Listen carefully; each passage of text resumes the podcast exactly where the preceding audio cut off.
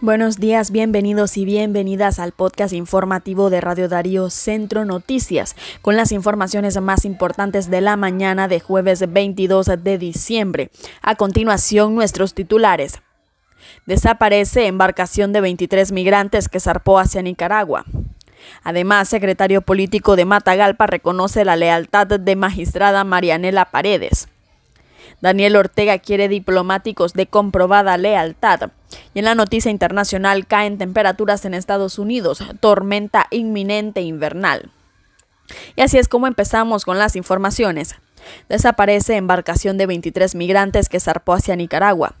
La Organización Nacional de Salvamento y Seguridad Marítima de los Espacios Acuáticos de Venezuela informó que un buque de pesca artesanal con 23 personas, entre ellas 21 migrantes venezolanos, se encuentra desaparecido desde el pasado sábado 17 de diciembre, cuando zarparon desde la isla de San Andrés en Colombia con destino a Corn Island en Nicaragua.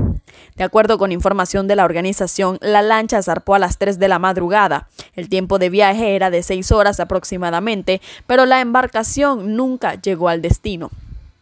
La Organización Nacional de Salvamento y Seguridad Marítima de los Espacios Acuáticos de Venezuela informó sobre la desaparición luego de un reporte de demora realizada por un hombre identificado como Adelmis Rojas, quien precisó que en la embarcación viajaban al menos ocho niños.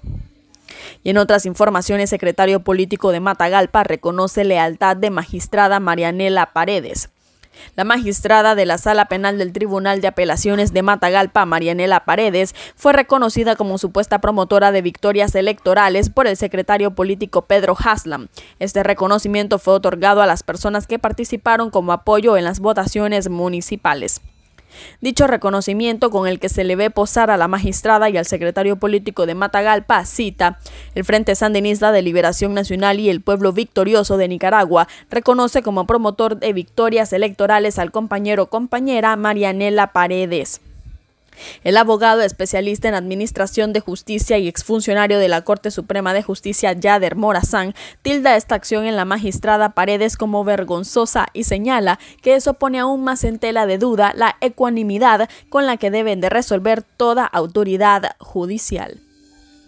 En otras informaciones, Daniel Ortega quiere diplomáticos de comprobada lealtad.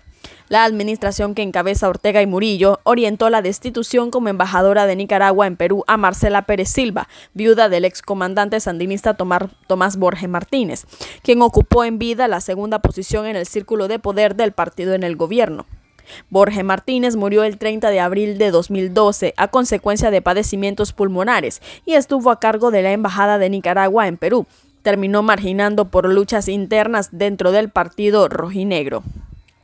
Una fuente cercana a Borges Martínez en ese entonces aseguró que él mismo pidió a Ortega otorgar el puesto a su esposa de embajadora del Perú de manera permanente. Sin embargo, Ortega cumplió con la petición del excomandante hasta ayer 21 de diciembre de 2022.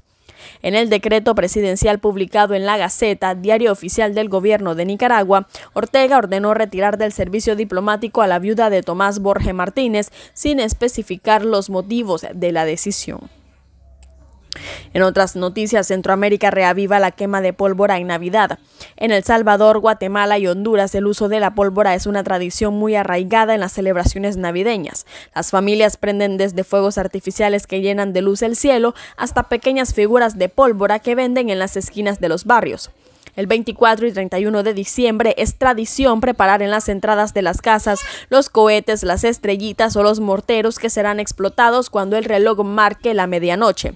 Y es que aparte de ser una tradición de año viejo, la venta de pólvora es además parte de la, subsistencia de algunas familias centroamericanas.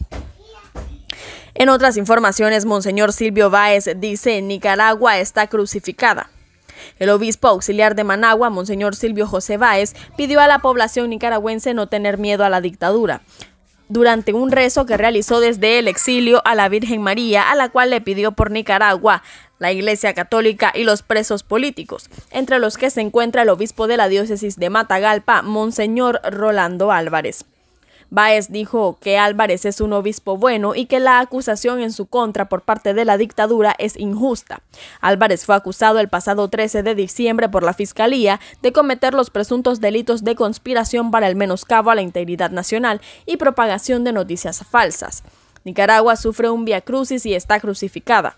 Pero así como el crucificado resucitará, no perdamos la esperanza. Sigamos orando, confiando, denunciando y luchando. No tengamos miedo. El Señor está con nosotros, concluyó Baez.